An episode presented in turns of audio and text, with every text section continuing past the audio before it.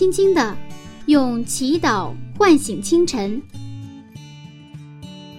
迎着初升的太阳，舒展新的生命。清晨的翅膀，翱翔上帝智慧的天空。每一个第一时间，我们和您一起从新出发。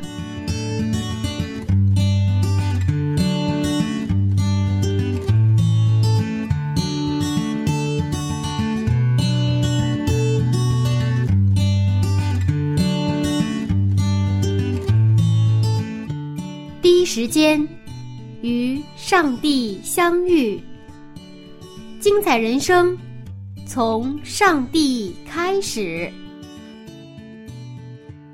嗨，收音机前亲爱的朋友，早上好！欢迎收听希望之声福音广播电台。接下来您将收听的这个节目，是由柚子在每个周末的第一时间为您带来的。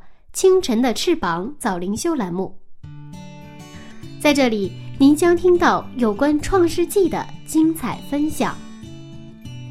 今天是创世纪的最后一讲了，创世纪这趟列车马上行驶到终点了。那在这最后一站，又将上演怎样的精彩内容呢？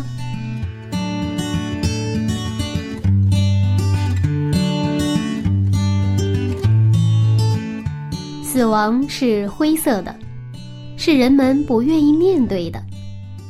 提到棺材，就更是令人不寒而栗了。一生波澜壮阔的约瑟也要离开了，如同他的父亲雅各一样。他的离开，又将诉说着怎样的未来呢？让我们一起回到《创世纪》第一百讲。去领略一下世界上最美的棺材。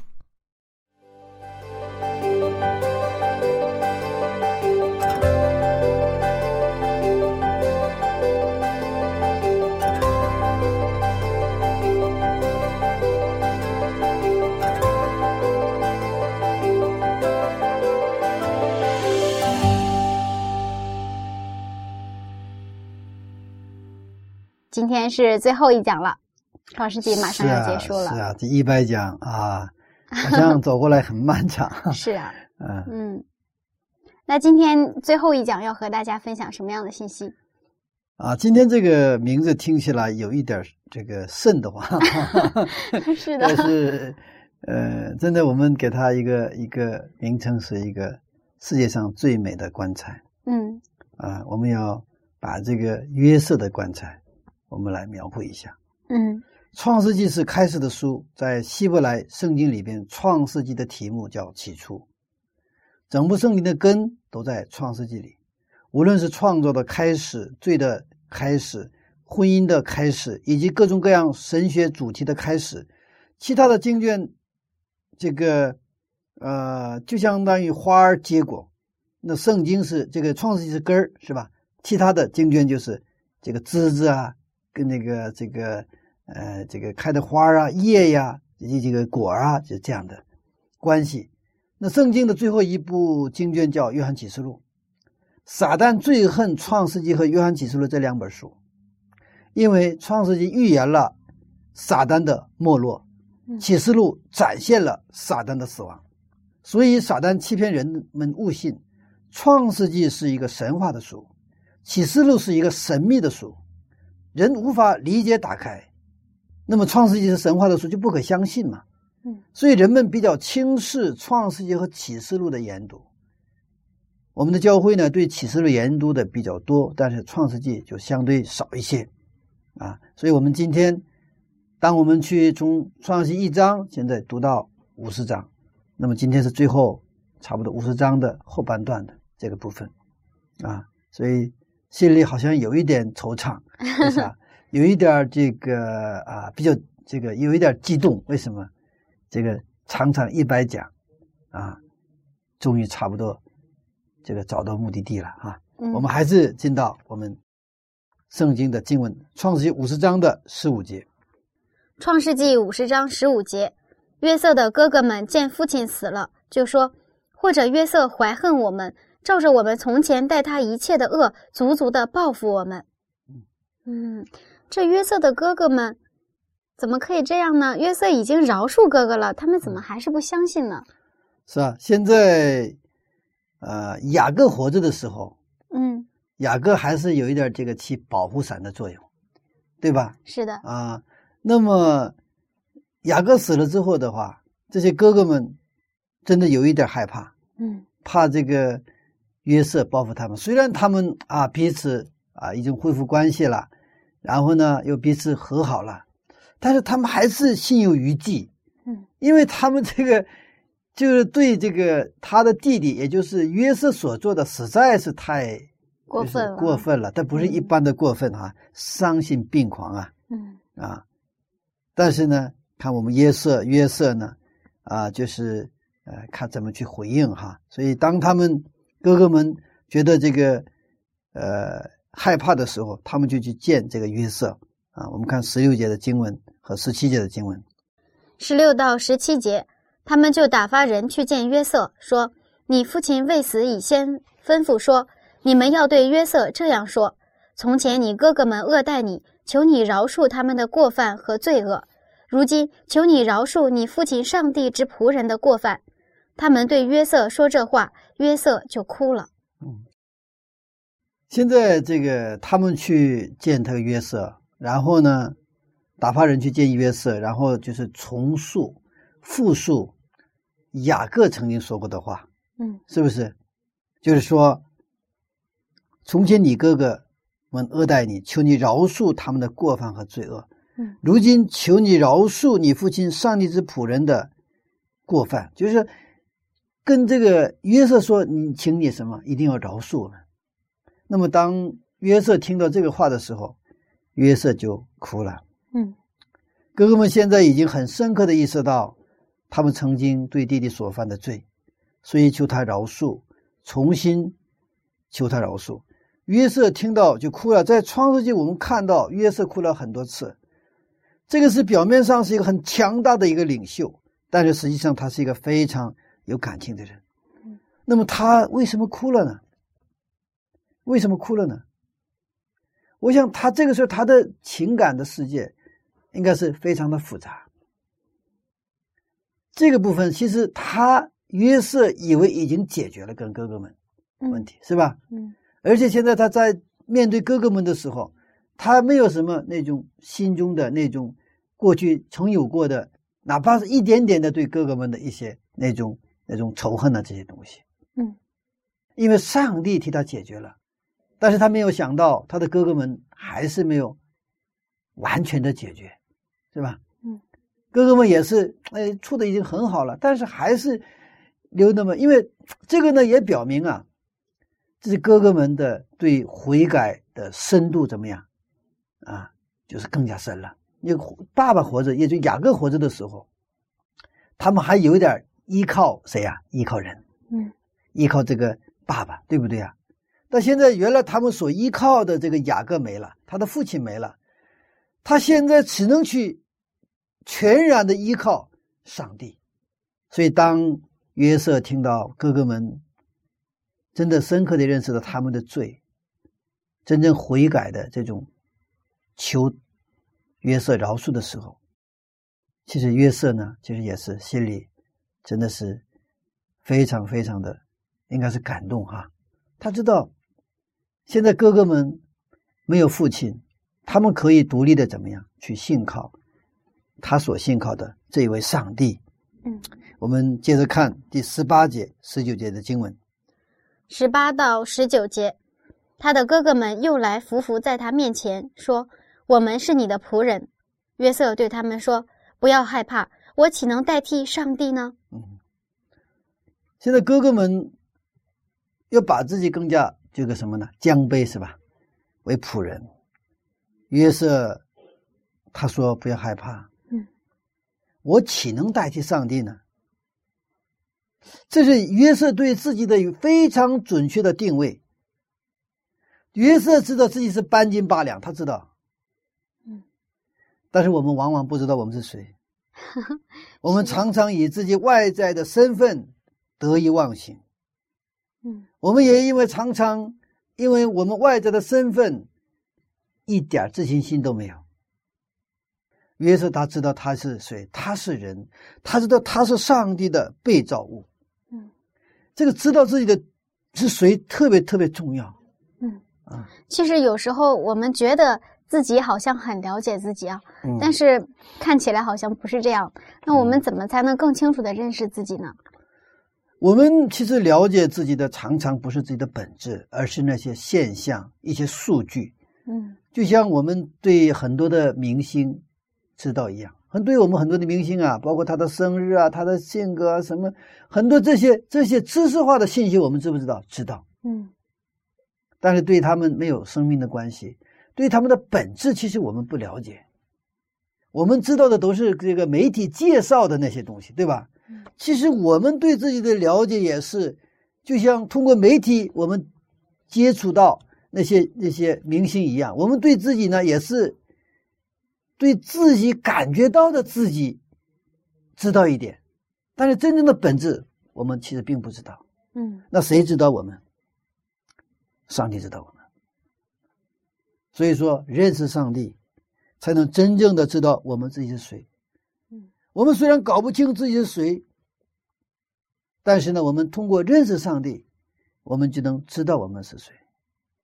嗯，我们常常啊，在年轻的时候，甚至是到中年的时候，我们突然感觉，哎呀，我是到底是谁呀？我为什么在这里？我到底在干什么？我为什么干这个干这个？我们自己没有答案，就是因为我们不清楚我是谁，我们对自己没有一个很好的定位。其实我们的人生啊，啊，其实我们要真正出发，你首先要知道你现在在哪里。你现在都不知道在哪里，你往哪儿去啊？你不知道自己在哪里，你往哪儿去？去哪里都迷糊，那就是迷路啊。嗯这都是因为我们不认识上帝，所以我们的这个结果是常常一会儿觉得自己非常不错，一会儿又觉得什么都不行，什么都不是，就是对自己没有很确定的身份的定位。但是约瑟知道，他因为认识上帝，他所以他说：“不要害怕，我岂能代替上帝呢？我不是上帝，我是你的兄弟。”我们接着看二十节和二十一节。二十到二十一节，从前你们的意思是要害我，但上帝的意思原是好的，要保全许多人的性命，成就今日的光景。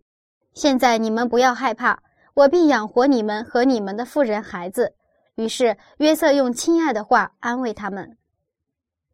我们的意思不呃，就说，呃，你们的意思不是好的，但是上帝的意思是好的，这两个意思了。人的意思和上帝的意思，人的意思不好，上帝意思是好的。哦，因为哥哥们的意思当时就害我，是不是？这个呃约瑟呀，他他是非常会沟通的，嗯。他并不回避问题，因为现在哥哥们害怕嘛，嗯。所以说，是的，你当时啊，你们真的把我要想谋杀我，然后又把我卖的时候，你们的意思是不好的，这个我知道，嗯。我不是不知道，我什么都知道，但是我更知道上帝的意思，上帝的意思是好的，他要保全许多人的生命，包括你们，包括我们父亲雅各，包括我们全家人的七十人的生命，那是上帝的意思，所以成就了今日的光景。嗯你看他约瑟所勾勒的这个画面是非常大的，他不回避现实，他对现实很冷静的去看，他不糊涂，嗯，他知道哥哥们的意思，但是他更知道上帝的意思。嗯，那我们可不可以理解成，呃，虽然我们的意思不好，我们也会做错事情，但是上帝会把这个错事转变成好的事情呢？这个是在我们跟上帝有关系的时候，嗯使徒保罗也说了嘛，那个万事互相效力，那什么，为爱他的人。嗯，我们跟上帝处在一个利益关系，跟他有关系的时候，真的，我们的弱点、我们的缺点，甚至是我们的失误，他能够最后都把它变成一个什么，一个这个一个好的一个结果。我曾经啊办过职业培训学校，我当时办职业培训学校的时候，我所遇到的这些学生让我非常的啊感到意外。为什么？我从来没有见过这些孩子，这些这些这个青年，因为原来我就等于是高考，然后属于是上正规的大学，然后这样的就是比较。走的一个正规的这个路线，因为这些来到职业培训学校的青年都是高考没考上，或者是高中毕业或初中毕业，甚至初中都没毕业的这些啊青年，长得也长得呢都一个个水灵灵，都很漂亮，但是他们的学习能力很差，没有自信心，而且有的人智商也不高，那个呃真的是，我就那那个脑子不转。啊，我就觉得很不和谐，他就长得很好，然后学习能力很差，呃，那个理解能力很差。我我因为我之前真的没有见过这样一群人，后来我祷告为这个事，我上帝啊，怎么还有这样的人呢？我真的没有见过这样的一群青年人。嗯，不过那时候我有个圣灵的感动啊，是什么呢？但我看到了一个画面，什么画面呢？这个一块布，一块布。然后这一块布呢，用一块布来裁剪做衣服。呃，好了，那个大部分的那个呃这个布料呢，就变成了这个衣裳，然后剩了边角料嘛。嗯。然后这个边角料呢，又变成了什么？变成了很好的工艺品。我我醒悟过来了，所以我后来跟这些青年人就跟他们去沟通，跟他们去讲这个职业啊，跟各种人生的时候，我就跟他们讲。我我我我坦率的我说跟你们讲，你们其实是边角料，裁完衣服之后的边角料，但是这些边角料可以做成非常好的工艺品，嗯，所以你们不要失去信心，你们很好的给自己定位，对职业的角度来说很好的给自己定位，有的人可能就是变成衣服，有的人就做工艺品，不一样。所以你们不要去羡慕那个衣服，你们就做好你们的 那个工艺品哈。哦，当时啊，真的，然后呢，就是后来我就这个心态去在面对他们的时候，他们真的是很可爱了。为什么？之前的话，我真的有点瞧不起他们，嗯，因为他们的这种学习能力真的很差啊。我说还怎么？但是呢，上帝改变了我的心智，所以这个就是一个视角的问题啊。约瑟。跟他们哥哥们的时候，他说就把哥哥们的意思跟上帝的意思，他做一个立体的一个去去角度去关照，是不是？嗯，我们的现实生活当中，我们所遇到的人，有意思好的人，但是也有很多什么意思不好。嗯，如果你只看到人的意思，剩下只有绝望，因为我们是罪人，罪人心里出来的就是罪。我们单纯无知幼稚的时候都挺好，但是你真正接触的时候，人很坏，人所释放出来的很多是毒气。人越把对方想的好的时候，你可能受到的伤害会越大，因为我们是罪人。嗯，我们的环境不仅是大气的污染，还有很多是罪的污染。认识这些，才能确定我们的身份，所以不要害怕。上帝会保全我们的生命，上帝会负责我们的未来。信仰啊，对我们来说，不是可有可无的东西，而是必不可少的东西。为什么？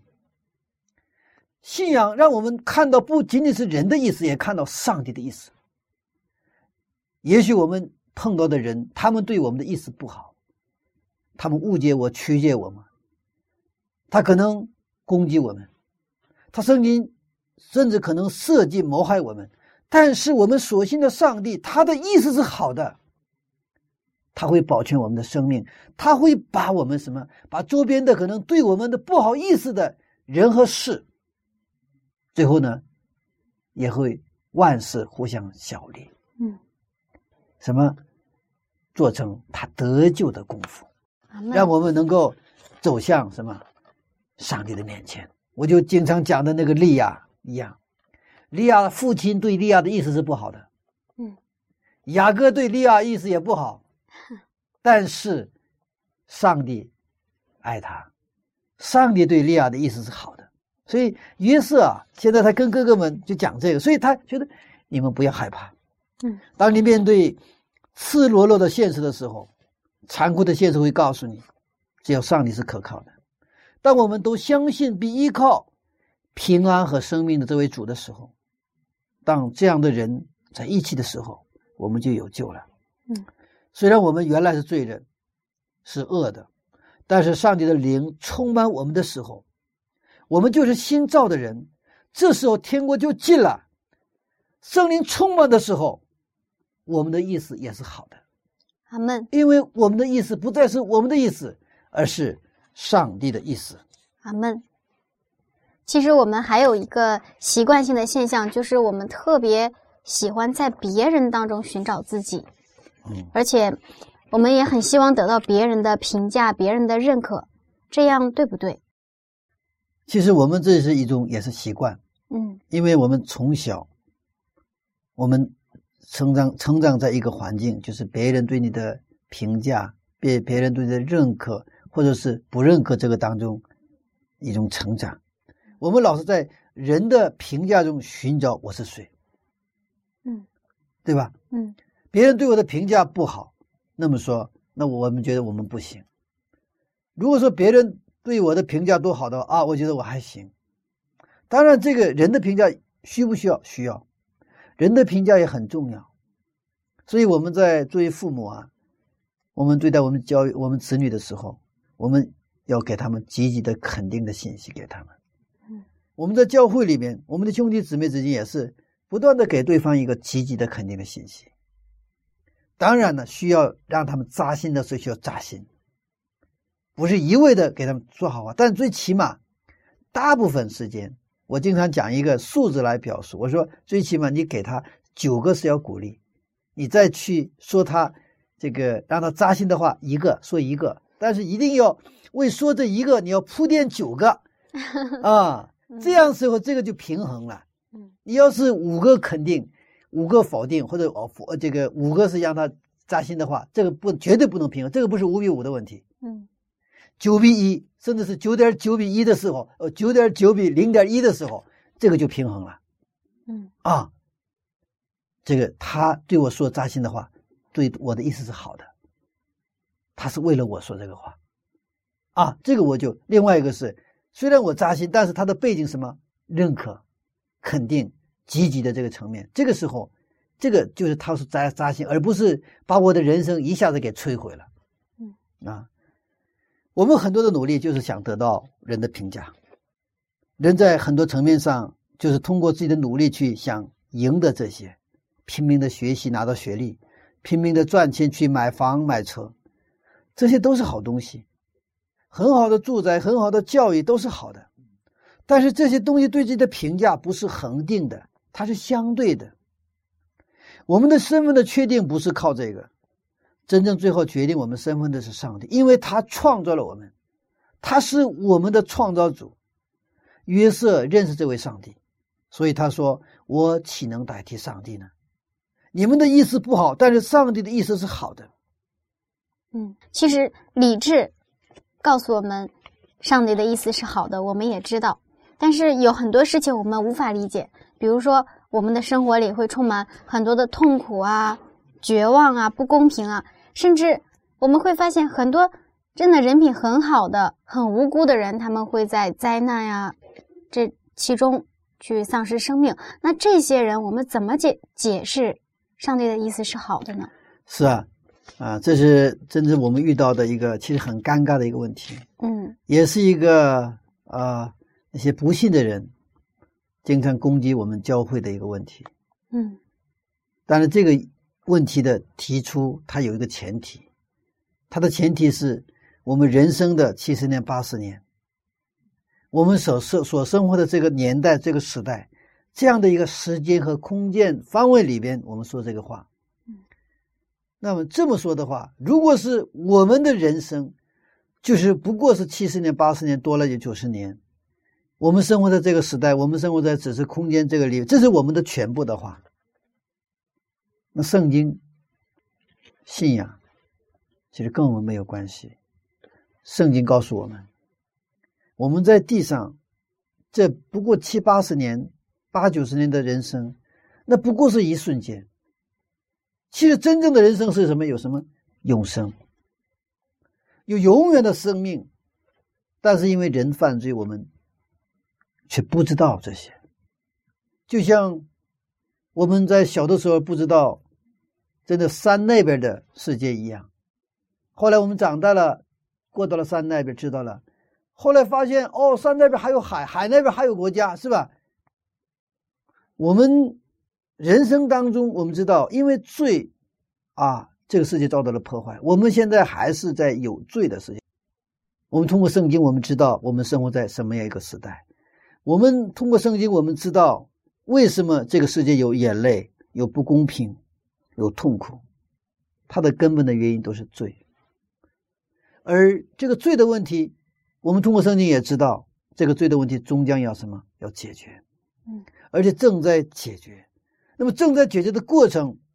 通过我们属灵的生命，我们来到教会，我们信了上帝之后，在我们的人生当中的改变，这个改变也许很明显，也许是很细微、些微的，但是我们看到在改变。这个我们生命的改变意味着这个罪的问题正在在解决当中。圣经告诉我们，这个罪终将要解决。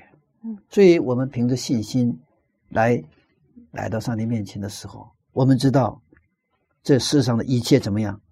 终将会过去，阿门啊！然后在启示录，在最后的部分，他讲，不再有眼泪，不再有痛苦，不再有死亡，就是新天新地，这是上帝为我们所预备的，预备的。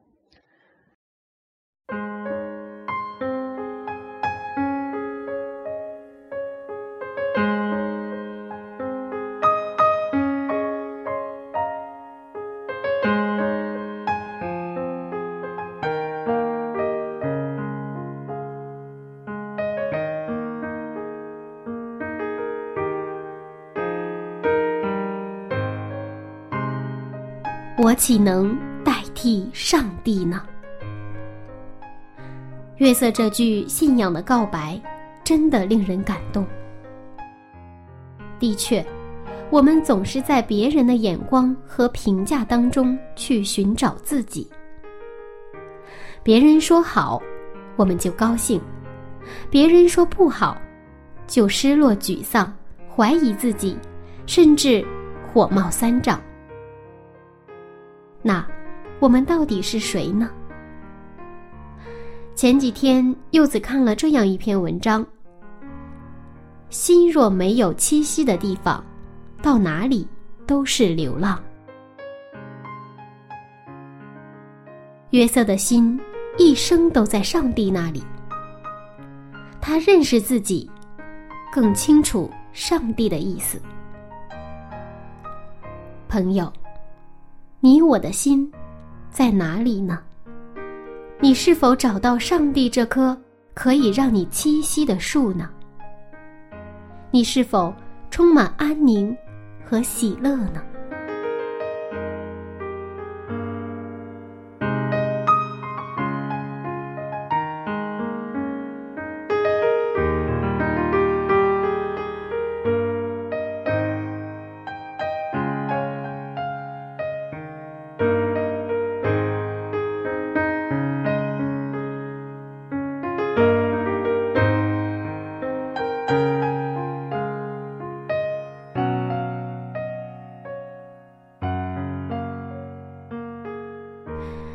好了，今天柚子邀请您来分享一首非常好听的歌曲，来自小羊诗歌，名字叫做《愿你的国降临》。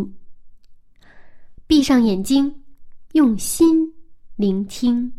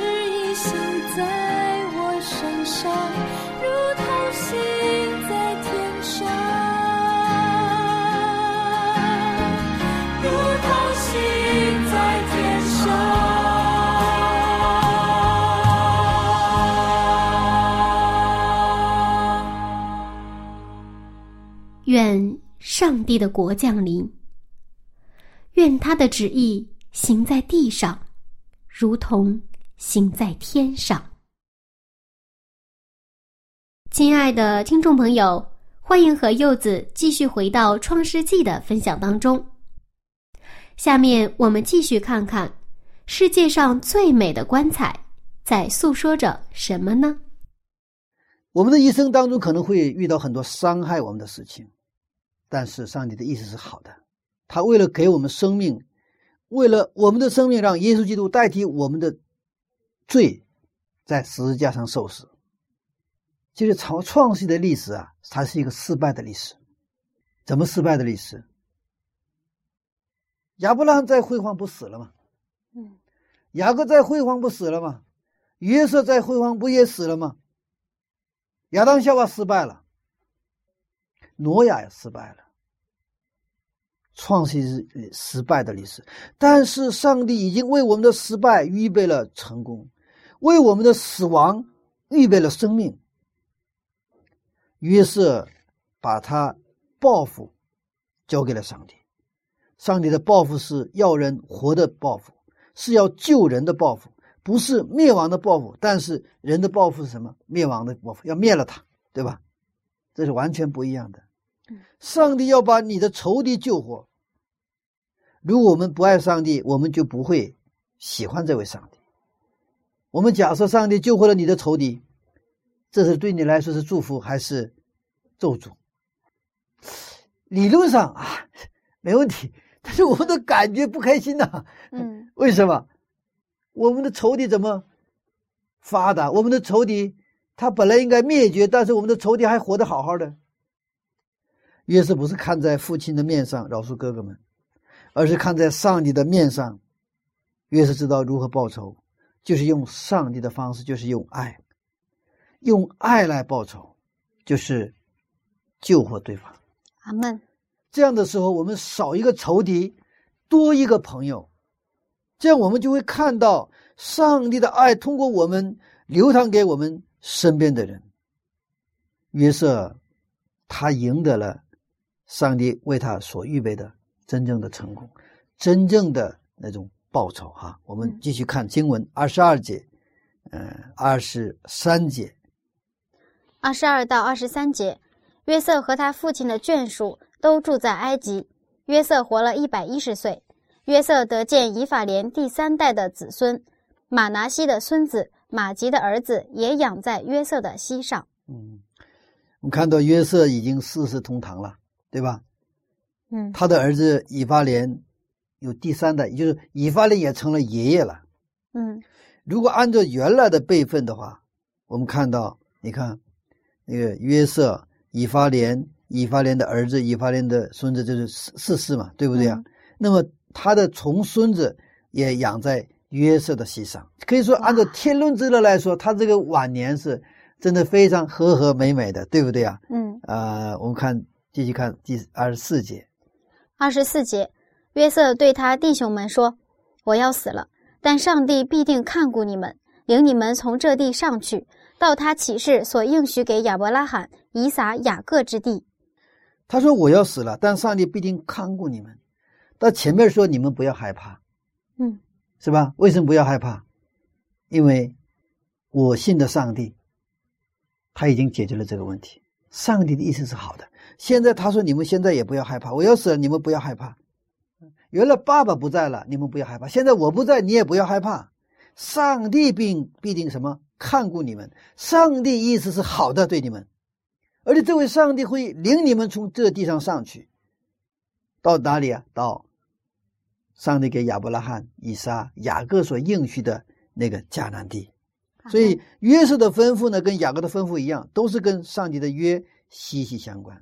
他再一次嘱咐他们说：“我死了，但是你们。”还得回到那应许之地。于是他让他的子女们起誓。我们看二十五节和二十六节，二十五到二十六节，约瑟叫以色列的子孙起誓说：“上帝必定看顾你们，你们要把我的骸骨从这里搬上去。”约瑟死了，正一百一十岁，人用香料将他熏了，把他收敛在棺材里，停在埃及。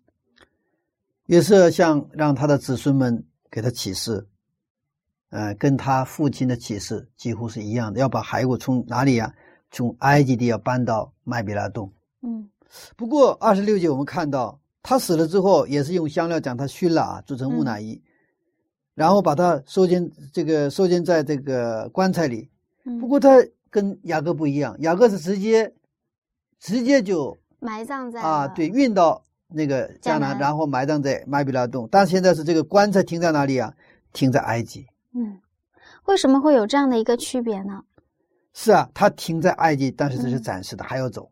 他因为前面说的前这个前提是很确定的，你们一定要把我的骸骨从这里搬上去，是吧？嗯于是我们在出埃及记就看到摩西他们把约瑟的骸骨带出埃及。我们看出埃及记十三章十九节，出埃及记十三章十九节，摩西把约瑟的骸骨一同带去，因为约瑟曾叫以色列人严严的起誓，对他们说：“上帝必眷顾你们，你们要把我的骸骨从这里一同带上去。后来我们真的看到了他带出埃及了哈。”嗯那么出埃及的时候，摩西没有忘记把约瑟的骸骨带走，嗯但是现在约瑟的棺材在停在埃及，是吧？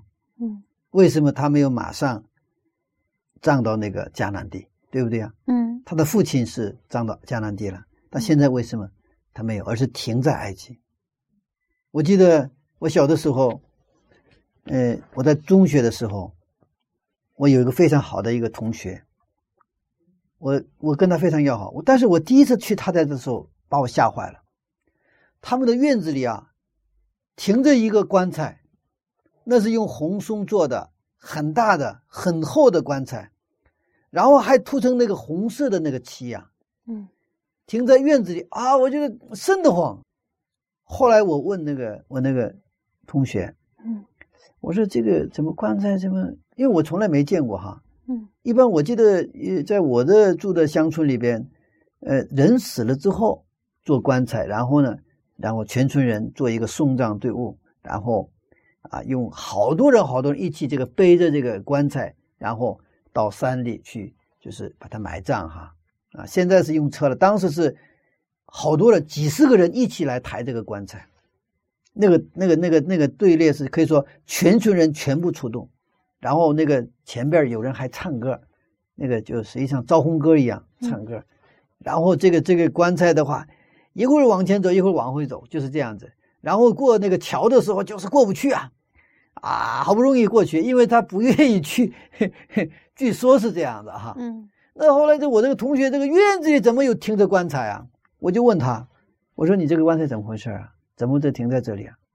这个同学就跟我说，这个是他的爷爷，但当时他的爷爷还在世嘛，嗯他的爷爷提前做好了自己的棺材，准备好，而且用最好的那个松木的红松的板子哈，然后啊做成棺材，所以这这个棺材相当于哈，也是一个他们家的一个财产一样，资产一样，向向别人跨越。你看我们家用最好的红松木板去做的棺材，哎，这个好像也有点这个攀比，好像是有这个意思哈。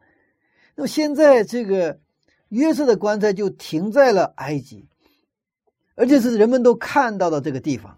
那么这个棺材传达两个信息，一个信息是第一个信息是约瑟的棺材停在那里，告诉埃及人，你不要定以色列人，我们的约瑟是总理大臣，是你们埃及人的恩人，曾经在七年的荒呃这个丰年准备了。七年荒年的所有的准备，而且通过这个十四年的这个经营，使埃及变成一个国富民强的一个国家。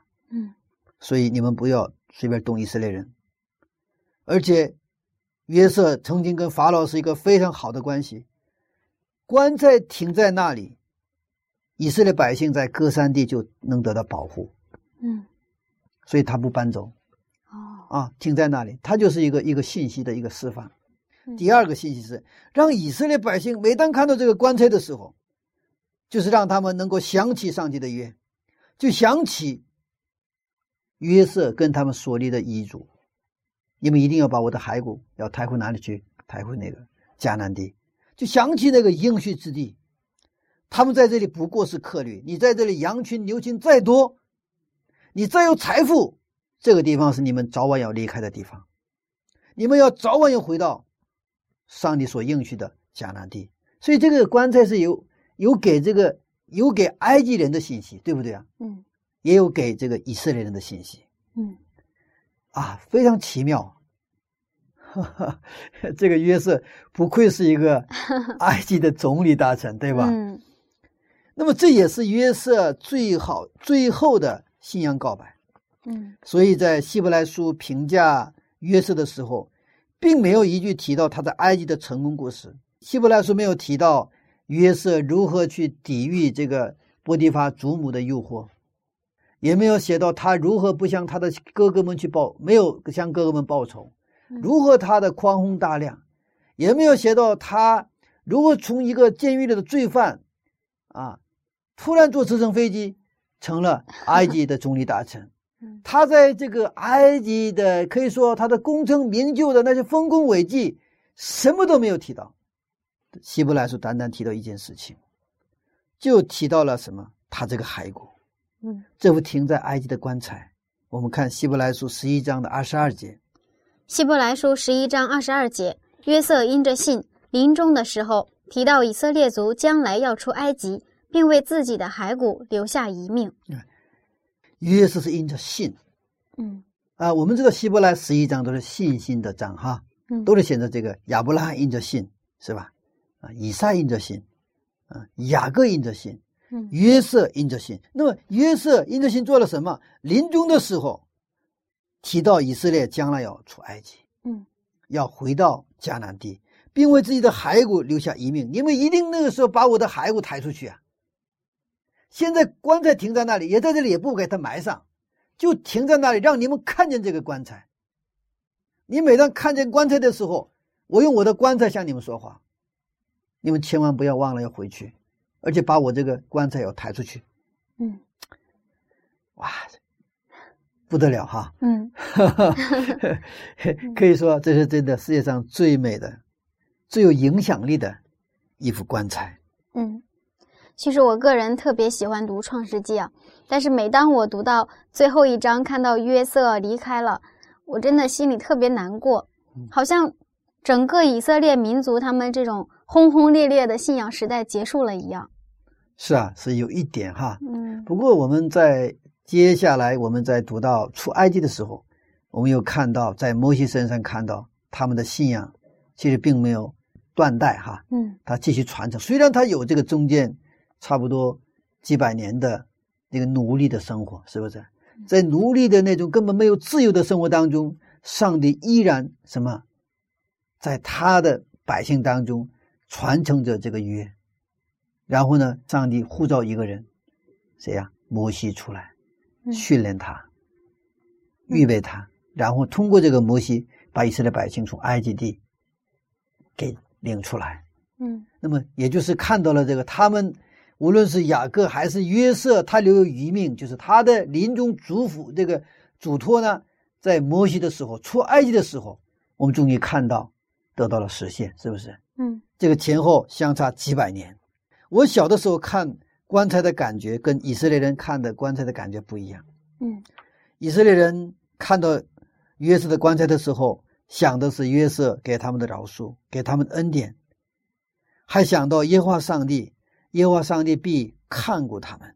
嗯，他们想起约瑟跟他们说的那些话，他们就想起那个他们要回到的迦南的那个麦比拉洞嗯，他们要一定要回到上帝的应许之地。所以这个一个棺材，它是此时无声胜有声啊，它又传达真的很多很多的话啊。我在教会当中有时候也看，有些人他什么话不不说，但是他能传达很多的信息。有时候这样的人他不说，他不在，觉得教会就空得慌。他在那儿，他从来不说话，他就坐在那里，就觉得教会氛围就变得不一样。嗯，以色列百姓知道，他们的上帝会看顾他们，必定把他们带到应许之地。嗯，以色列人看约瑟的棺材是什么？非常非常美的，而且在看到以色列的棺这个约瑟的棺材的时候，他们觉得很踏实，对不对？嗯，有有安全感。就像我们现在看十字架的时候，在罗马那个时代，十字架是最残酷的一种刑具。但是我们现在看到十字架，看到的是什么呢？是只是一个十字架的一个这样的一个标记呢，还是看到上帝的爱、上帝的保护？看到是不是都是美好的东西？我们看到十字架的时候，我们心中是不是有平安、平安和喜乐？约瑟的棺材停在埃及地，也是一样的。可以说，停在埃及的约瑟的棺材，它是一个最好的一个讲坛。嗯，他死了之后，一直通过他的棺材，什么向以色列百姓讲道。创世纪从上帝开始，到人进棺材结束，是吧？嗯，起初上帝创造天地，然后最后怎么样？五十章结束的时候，约瑟进了棺材。哈哈哈哈所以有人说啊，圣经从希望开始，以绝望结束；以生命开始，以死亡结束。哦，这个话好像很对，对不对啊？嗯，上帝创造生命，然后最后是约瑟不死了嘛，对不对啊？果真是这样的。解释不断，上帝是从上帝开始，以人的对上帝的信靠结束。约瑟因着信，临终的时候提到以色列将来要出埃及，并为自己的骸骨留下遗命。上帝是从上帝的话语开始，但是以人对上帝的信靠结束，也就是约瑟和约瑟的子孙们的信靠结束。上帝是以上帝的希望开始，以人对上帝的盼望结束，对他迦南地的盼望结束。这个结束是一个新的创造的开始。创世纪是一本开始的书，它像所有的其他六十五卷经经卷是敞开的、开放的，向着未来，向着六十五卷书敞开。约瑟通过自己的棺材做了一个逗号，而不是句号。阿门。愿上帝在我们的生命当中也继续做工，阿门。在我们的生命当中画的不是句号，是逗号。每一天，每一天，直到我们长成耶稣基督的身量。阿门。哇，这个创世纪真的是充满了上帝伟大的创造和设计啊！是的，是的。嗯创世纪是就像好像听到一个非常庄严的一个交响乐一样嗯，啊，这是让我们非常的陶醉哈、是的。好，谢谢牧师一直以来的分享，谢谢。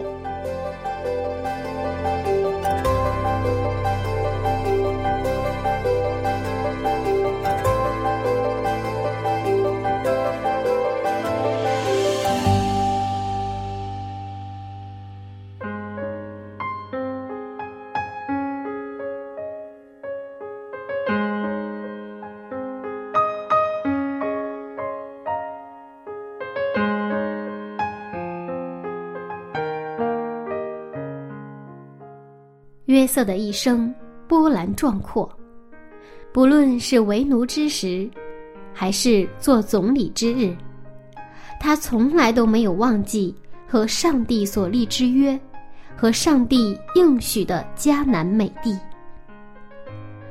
尽管死亡令人悲痛，但是约瑟的离开却诉说着对上帝不变的信靠和对美好应许的强烈盼望。亲爱的朋友，我们每个人都要暂时归回尘土。那我们将会以怎样的心态离开呢？愿上帝帮助我们，能存着对他再来的盼望，等候他。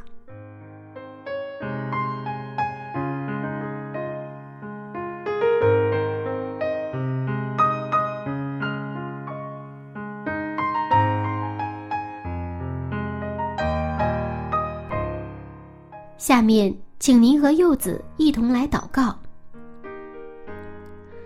亲爱的天父上帝，感谢您将创世纪赐给我们，让我们看到了信仰先祖们对您的信靠和敬畏。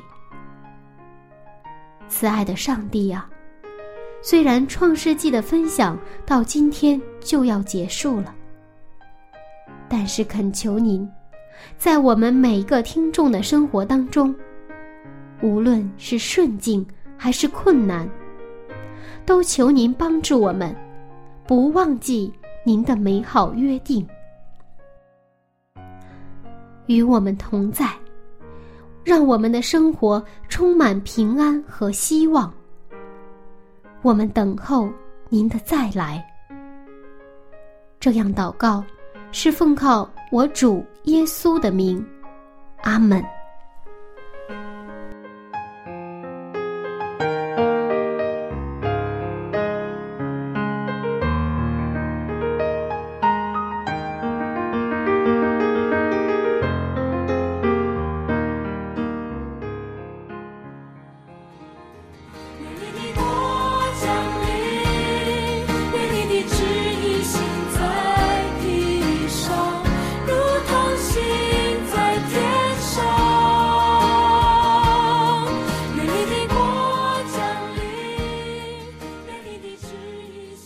亲爱的听众朋友，我是您的好朋友柚子。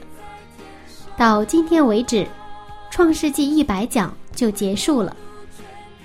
能和您一同走过这段日子，柚子感到很幸福。感谢您一直的陪伴。这一路上，我们和《创世纪》的人物一同经历了成功和失败，有喜悦，也有泪水。更是让我们领略了上帝伟大的设计和他奇妙的爱。虽然《创世纪》的分享结束了，但是上帝的创造却从来都没有结束。今天，他依然在你我身上进行着。如果您累了、倦了，欢迎您再次回到《创世纪》，去寻找上帝。让我们都成为上帝约的传承者。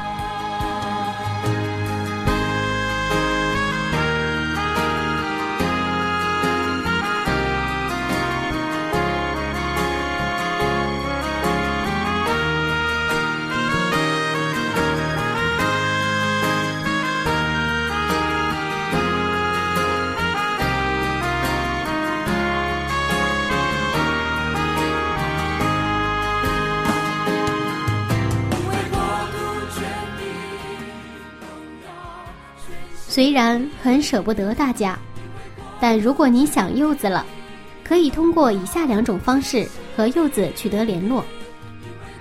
您可以给我写信，我的书面信件地址是香港九龙中央邮政局信箱七零六九九号。香港九龙中央邮政局信箱七零六九九号，或者给我写电子邮件也可以哦。我的电子信箱是拼音名字柚子 at v o h c 点 c n，拼音名字柚子 at v o h c 点 c n，标明写给主持人柚子就可以了。欢迎您将您收听《创世纪》的感动和柚子一同分享。那各位旅客朋友们，《创世纪》之旅已经到达终点了。柚子提醒您，带好您对上帝的信靠和盼望，准备下车，迎接新的生活。愿上帝祝福您，以后我们再见喽，拜拜。